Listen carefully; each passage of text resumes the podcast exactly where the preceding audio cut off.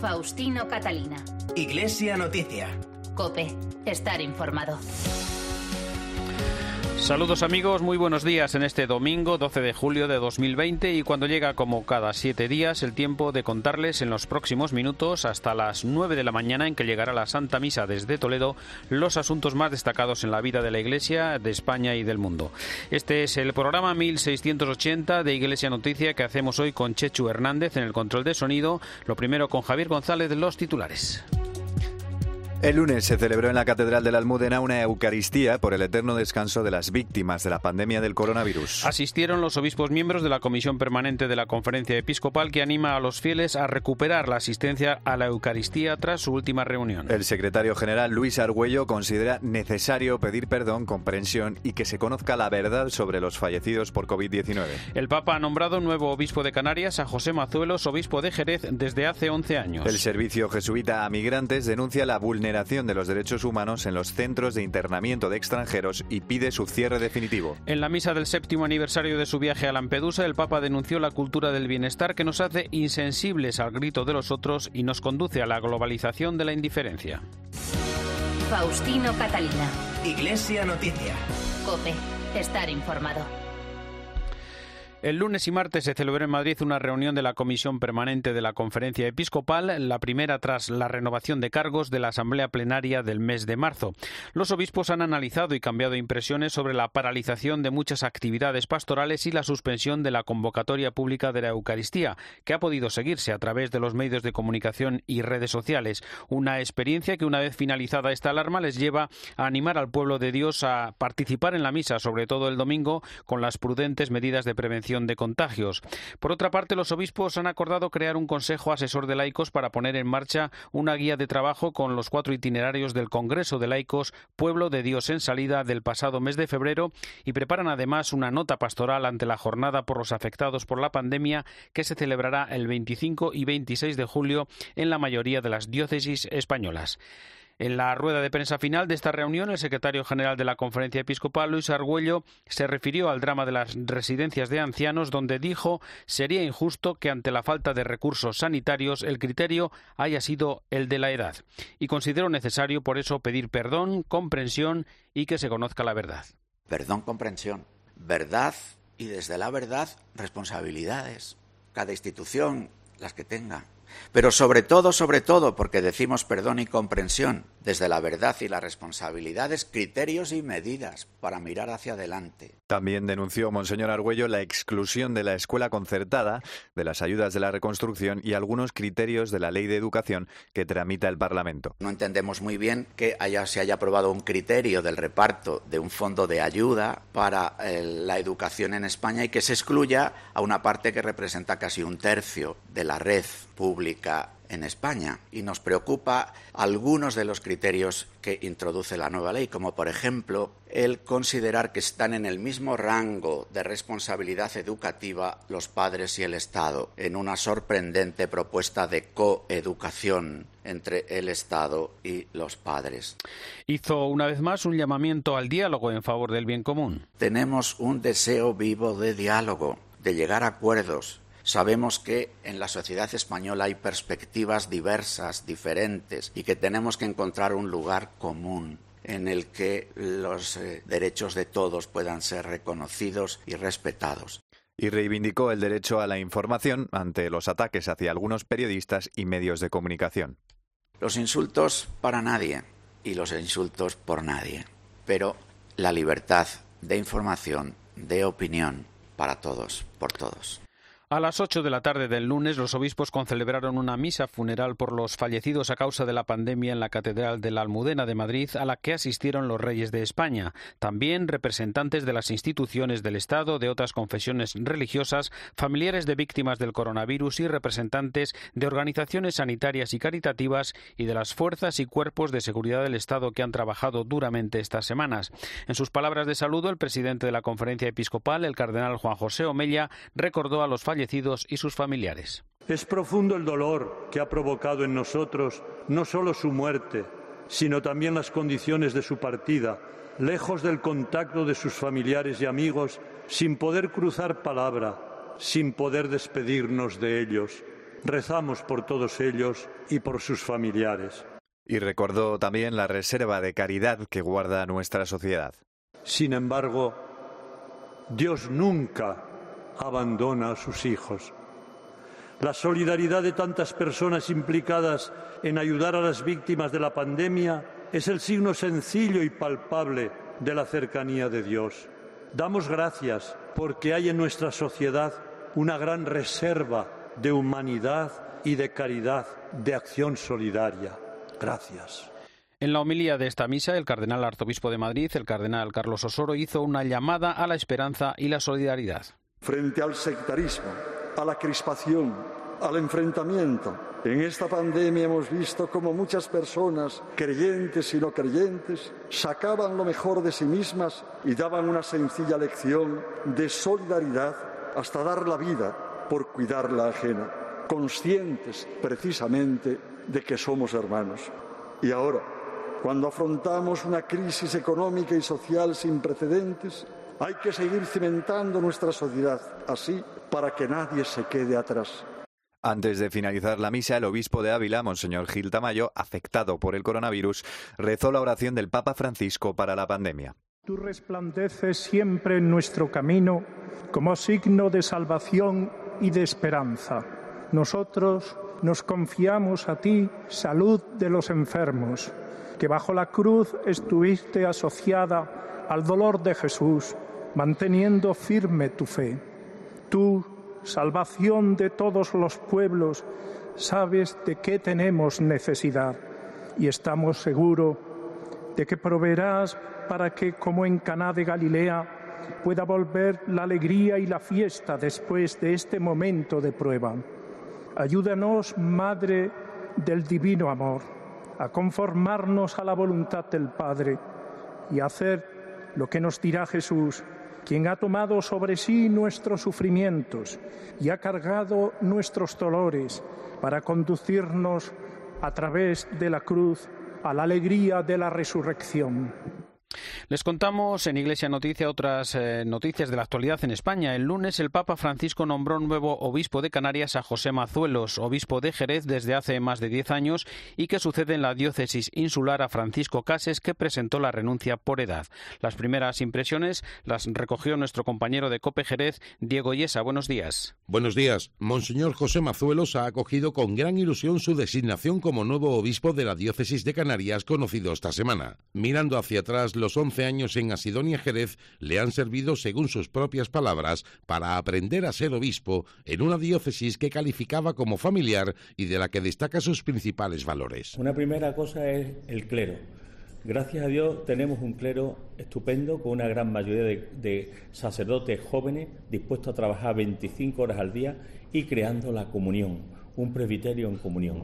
Y en segundo lugar, que esta diócesis se vive la comunión. Nos lo ha hecho ver coronavirus, nos lo ha hecho ver toda esta respuesta de que es una iglesia con un corazón vivo, pero sobre todo de comunión. Se han puesto a trabajar todas todos unos, cofradías, no cofradías, eh, comunidades, Cristi Fideles Laici, eh, equipo de Nuestra Señora, no me voy a poner a nombrar porque tendría que estar aquí una, un, un tiempo, pero todo carita, manos unidas, es decir, y al final es una cosa que podemos descubrir que hay una comunión, cada uno con su identidad, pero una comunión. Y ya en referencia a su nuevo destino, afirmaba que el Señor le precede en su nueva misión, por lo que la afronta con menos miedos y más fuerzas que cuando fue designado en Asidonia Jerez. Por delante ya, eso sí, la presencia de su nueva feligresía, Monseñor José Mazuelos. Y un saludo a todas aquellas, al nuevo feligreses, ya rezo por ello eh, y la verdad que, que sé que el Señor me espera ahora allí en, en Las Palmas de Gran Canaria, que es donde está la sede, eh, de la nueva diócesis y me espera allí y con la misma ilusión que vine aquí a Jerez voy ahora a Islas Canarias. Nos detenemos ahora en Valencia, de cuya archidiócesis dependen 70 colegios que ahora pueden quedarse sin conciertos. Una situación que denuncia el cardenal Antonio Cañizares, como nos cuenta desde Cope Valencia Luis Agudo.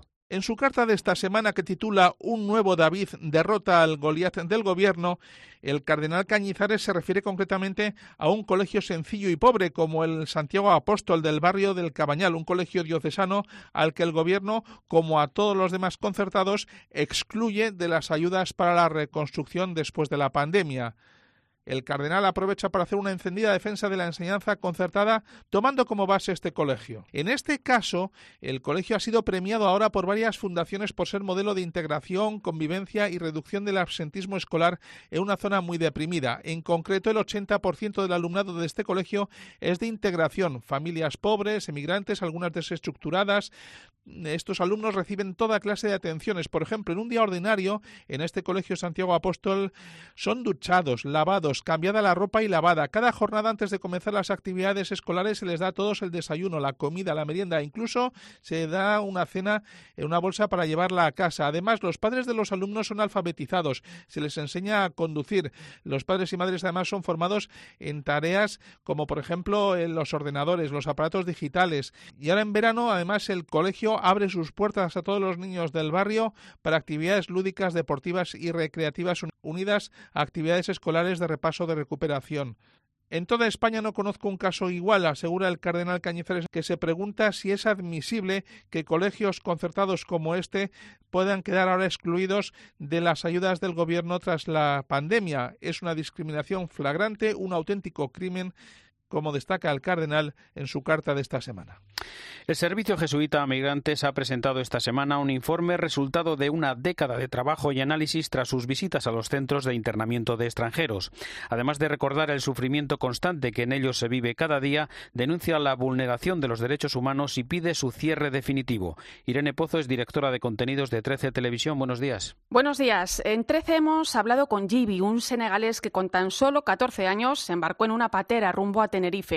Allí estuvo tutelado como menor hasta su mayoría de edad. Fue en ese momento desprotegido de todo cuando le detiene la policía y le lleva un CIE. Pues veo un lugar que, se parecía como, como una cárcel. Ves tanta gente en las camas eh, como en plan literal. Eh, muchos hombres en, una, en un cuarto, eh, cada uno con su cama. Entonces como que te privan la, la libertad totalmente. A mí me detienen porque no tengo la documentación, pues igual podrían buscar otras alternativas que hacer, pero para meterme en, una cárcel es también para demostrarme carema de que, eh, eh, de que yo soy un delincuente, de que he hecho algo malo y, no he hecho nada malo porque simplemente mi situación no está de manera regular, entonces meterme ahí pues no, no es nada agradable. Derechos vulnerados y el vacío de las administraciones. En esta realidad, el Servicio Jesuita Migrantes pretende poner el foco con el informe 10 años mirando a otro lado. Una década de visitas a estos centros de trabajo y análisis para concienciar a la sociedad de la realidad que se vive dentro y llamar a la puerta de las administraciones para exigir el cumplimiento de los derechos humanos en defensa de la dignidad de cada persona y solicitar el cierre definitivo de estos centros, algo que la Iglesia ha pedido ya en varias ocasiones. Migrantes internados y custodiados por la policía sin haber cometido delito alguno.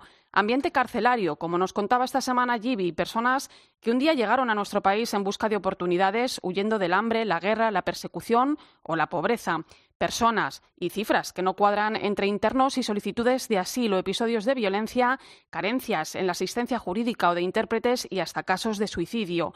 Con el estado de alarma, los CIES han quedado temporalmente sin actividad. Hace unos días conocíamos la noticia del cierre definitivo de uno de sus centros, el de Tarifa, tras 14 años abierto. Iglesia Noticia. COPE. Estar informado. En Iglesia Noticia comenzamos una vez más el repaso a la actualidad internacional en el Vaticano, donde el Papa celebró el miércoles una misa en Santa Marta en el séptimo aniversario de su visita a Lampedusa. Al recordar Francisco aquel viaje, afirmó que la cultura del bienestar nos hace insensibles al grito de los otros y nos conduce a la globalización de la indiferencia. Nos lo cuenta la corresponsal de la cadena COPE en Roma y el Vaticano, Eva Fernández. Buenos días. Buenos días. Tal como acostumbra en esta misa, Francisco reza por todos los que han perdido la vida escapando de la guerra y de la miseria y también por quienes se esfuerzan en sostener y acompañar a migrantes y a refugiados. Aquel primer viaje a Lampedusa ha marcado para siempre el pontificado de Francisco y en esta ocasión, durante la homilía, recordaba que es Jesús quien llama a nuestra puerta, hambriento, sediento, forastero, desnudo, enfermo y encarcelado. Penso a Libia, ai campi di detenzione Pienso en Libia, en los campos de detención, en los abusos y en la violencia que sufren los inmigrantes, en los viajes de esperanza, en los rescates y en los rechazos. En varios momentos de la homilía el Papa nos animó a fijarnos en estas palabras del Evangelio. En verdad os digo que cuanto hicisteis a uno de estos hermanos míos más pequeños, a mí me lo hicisteis. Las restricciones de la pandemia han obligado a que en esta ocasión la misa se celebre en la capilla de Santa Marta, por lo que solo estuvieron presentes junto al Papa los trabajadores de la sección para migrantes y refugiados del Dicasterio para el Servicio al Desarrollo Humano Integral sobre el primer viaje del pontificado de Francisco, ya histórico, para visibilizar en todo el mundo el drama de los inmigrantes. Nos habla también hoy en su comentario desde Roma nuestro colaborador Antonio Pelayo. Buenos días. Buenos días. El 8 de julio del 2013, tres meses después de su elección, Jorge Mario Bergoglio realizó su primer viaje como papa y su destino fue, para gran sorpresa de muchos, la isla de Lampedusa, punto de llegada de miles de migrantes que a riesgo de sus vidas habían atravesado el Mediterráneo. Francisco permaneció solo algunas horas en la isla. Apenas bajado del avión, arrojó al mar una corona de flores, como homenaje a los miles de hombres, mujeres y niños para los que el mar fue un cementerio. Durante la homilía de la misa, celebrada en un altar construido con restos de los barcos destruidos por las olas, denunció la globalización de la indiferencia. Siete años después, Francisco ha querido recordar su profético viaje a Lampedusa y lo ha hecho con una Eucaristía en Santa Marta a la que han acudido un grupo de trabajadores de la sección para los emigrantes y refugiados del Dicasterio para el Servicio del Desarrollo Humano Integral. En su homilía evocó un hecho revelador de su estancia en la isla, de las tragedias y sufrimientos que le contaban las decenas de migrantes africanos a los que saludó uno por uno, se le ofreció una traducción muy reducida. Me dieron, dijo, la versión destilada. Y a continuación añadió, esto es lo que sucede hoy con Libia. Nos dan una versión destilada, la guerra es mala, lo sabemos, pero vosotros no imagináis el infierno que allí se vive, en esos campos de concentración, y esas gentes habían llegado allí solo con la esperanza de atravesar el mar. Antes, recordando la frase de Jesús, según la cual cuanto hagamos para bien o para mal a uno de nuestros hermanos, o lo hacemos a él, pidió que hagamos examen de conciencia sobre los abusos y las violencias en que viven los emigrantes en Libia, en los viajes de esperanza, en los rescates y en los rechazos. En este tiempo de pandemia, Bergoglio sigue pensando en el drama de los emigrantes, que es para él una preocupación constante, casi me atrevería a decir que es su obsesión. Desde Roma les ha hablado Antonio Pelayo. Gracias, Antonio. El Papa Francisco ha nombrado al jesuita español Gonzalo de Villa y Vázquez nuevo arzobispo de Santiago de Guatemala. Nacido en Madrid en 1954, era desde 2007 obispo de Sololachi Maltenango y desde 2007 es presidente de la Conferencia Episcopal de Guatemala. Además, recordamos con Eva Fernández los resultados del trabajo del equipo vaticano creado para abordar la crisis del coronavirus. Desde el inicio de la pandemia, el Vaticano se ha preocupado por sus consecuencias y por este motivo el Papa Francisco creó una comisión que trabaja activamente sobre el tema. El cardenal Peter Taxon, prefecto del Dicasterio para el Desarrollo Humano Integral, ha denunciado que mientras se dedican grandes sumas de dinero a gastos militares, se abandona a las víctimas a su propia suerte. Por este motivo han aumentado las solicitudes de ayuda desde países como Yemen. El coordinador de este equipo de trabajo es Augusto Champini asegura que son muchos los interesados en colaborar con esta iniciativa impulsada por el Papa. Hay una gran motivación, mucha gente que quiere colaborar, con nosotros que no lo esperábamos, la verdad, ¿no? Instituciones que no son ni siquiera cristianas. Lo que dice el Papa es verdad, que no se puede combatir una pandemia solo, o sea, si no es realmente en colaboración con otros. En la rueda de prensa en la que se presentaron los resultados de estas primeras semanas de trabajo, se ha aplaudido que el Consejo de Seguridad de Naciones Unidas haya aprobado un alto al fuego global porque no se puede luchar contra la pandemia si luchamos unos contra otros. También se ha expuesto la necesidad de que tanto la comunidad internacional como la propia Iglesia elaboren planes audaces e imaginativos para una acción colectiva acorde con la magnitud de esta crisis. Gracias, Eva. Viajamos ahora hasta Alemania para conocer algunos detalles del funeral por el hermano del Papa emérito Benedicto XVI, que se ha celebrado en Ratisbona. Corresponsal de COPE, Rosalía Sánchez. Concelebrado por el obispo de Ratisbona y por el nuncio apostólico en Alemania, Nicolai Terovic, y significativamente sobrio, el funeral de Georg Ratzinger fue digno espejo de sus dos vocaciones, la sacerdotal y la musical. El Papa emérito siguió la Eucaristía en directo a través de Internet y su secretario, Monseñor Georg Enswein, estuvo presente en su nombre y leyó un mensaje en el que Benedicto XVI describía que antes de volver al Vaticano desde Alemania, el 22 de junio, ya sabía que aquel encuentro con su hermano había sido un adiós, pero ambos sabían también, decía el mensaje, que el buen Dios reina en el otro mundo y nos dará allí una nueva unión. El Papa Francisco, por su parte, envió una carta de pésame en la que mostró su cercanía espiritual en este momento de dolor y prometió oraciones de sufragio. También participaron en la ceremonia el cardenal Gerhard Ludwig Müller, obispo emérito de Ratisbona, el cardenal Reinhard Marx, arzobispo de Múnich, y Monseñor Gregor María Hanke, obispo de Eichstätt. Las iglesias cristianas han pedido a la nueva presidencia alemana de la Unión Europea la construcción de una Europa más justa, equitativa y sostenible en la que prevalezcan los derechos humanos. Corresponsal en Bruselas, José Luis Concejero, buenos días. Buenos días. Desde el pasado 1 de julio, Alemania ostenta la presidencia rotatoria de la Unión Europea. La todopoderosa Angela Merkel guiará al continente en uno de los momentos más complicados de su historia por culpa de la crisis del coronavirus. La Comisión de las Conferencias Episcopales ha pedido que durante estos próximos seis meses el proyecto europeo se centre en valores tan importantes como la justicia, la equidad y la sostenibilidad. La situación que deja el coronavirus ha generado mucha preocupación entre los líderes religiosos. La solución a la pandemia debe centrarse en principios de solidaridad. De lo contrario, se pueden generar de nuevo brechas sociales muy difíciles de salvar en el futuro. Las iglesias cristianas han recordado una vez más su compromiso para perseguir una Europa humana, social y sostenible en la que prevalezcan los derechos humanos, la solidaridad y la justicia social. Aquí en España, la Audiencia Nacional se ha reanudado esta semana el juicio por el asesinato del sacerdote Ignacio Ellacuría y otros cinco jesuitas en El Salvador, con la declaración de uno de los militares directamente implicados. Nos lo cuenta Manuel Ángel Gómez. El exteniente Mendoza ha contado en el juicio que se escuchó al coronel Benavides, director de la Escuela Militar de El Salvador, decir que el coronel Inocente Montano había sido uno de los que había ordenado el asesinato de Ellacuría. Sí, yo lo escuché del coronel Benavides. Él, él me lo dijo. Lo dijo varias veces. Yusi Mendoza ha asegurado que él estuvo presente en la operación, pero no apretó el gatillo, no disparó. No disparé, no di la orden de dispararle a nadie, ni vi que le dispararan a nadie. Al regresar a la escuela militar preguntaron al teniente que estaba al mando de la operación si entre los ejecutados estaba el jesuita español. Cuando se regresa a la escuela militar, Espinosa va hacia Benavides, yo lo acompaño y Espinosa le dice que está cumplida la misión. Benavides le pregunta que si estaba Yacuría.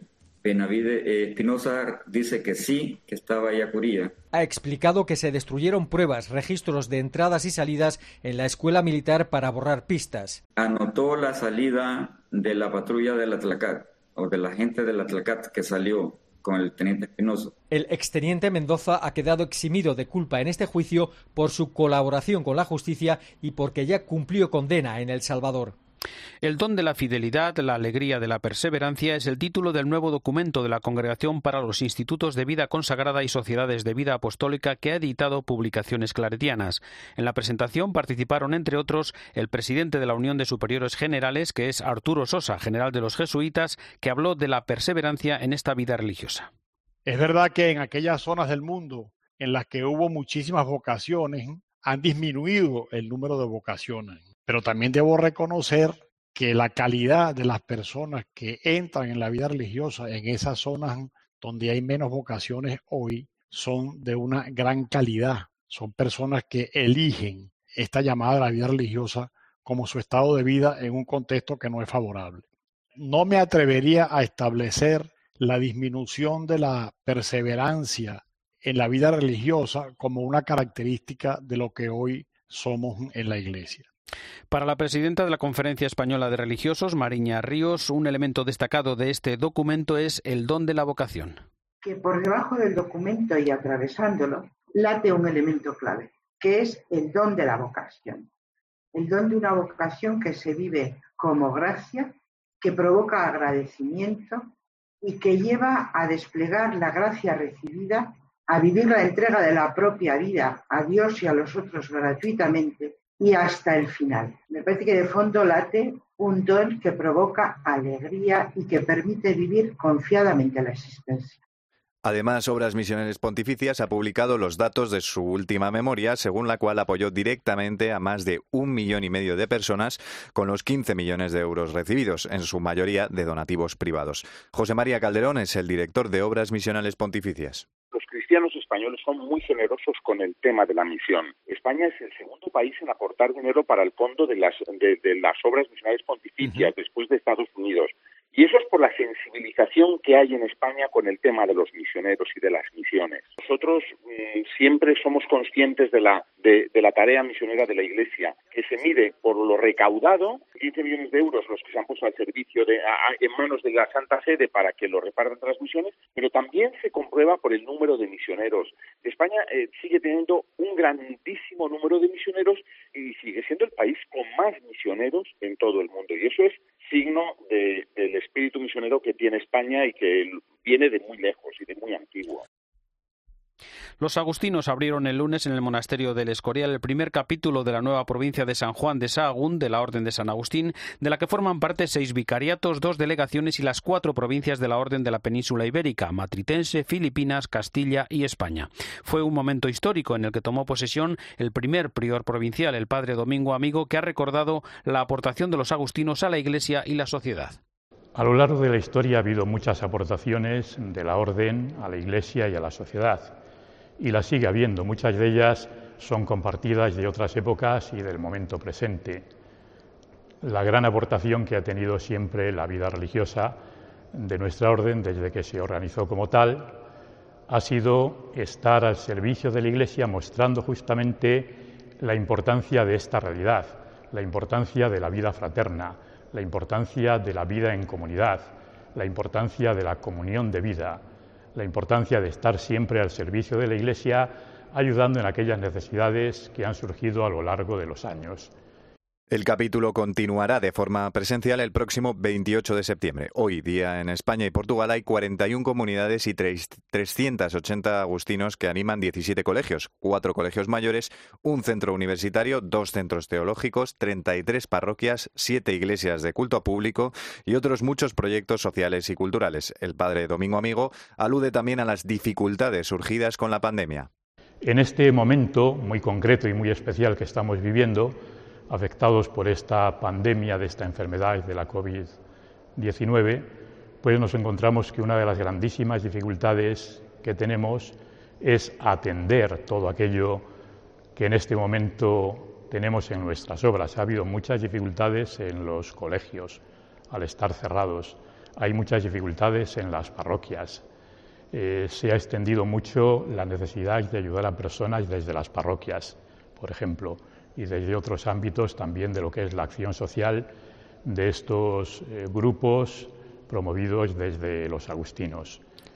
Y el arzobispo de Pamplona, Francisco Pérez, celebró el martes la misa en honor a San Fermín. En el corazón de todos los pamploneses y de todos los navarros hay una fuerte experiencia de devoción a la fiesta de San Fermín. Una cosa es la fiesta del santo, que sigue en pie, y otra cosa los festejos que se han aplazado. Es curioso observar que en todas las fiestas de nuestra tierra navarra acudimos a Jesucristo, a la Virgen o a los santos, y tiene su propio sentido, puesto que es la estela de su luz que nos han dejado. Y en esta fiesta de modo especial, la luz de San Fermín permanece durante siglos. Así llegamos al final del informativo Iglesia Noticia de este domingo. Les dejamos con la última hora de la actualidad en España y el mundo y después desde Toledo la Santa Misa. Volveremos dentro de siete días. Hasta entonces, feliz semana. Un saludo de Faustino Catalina.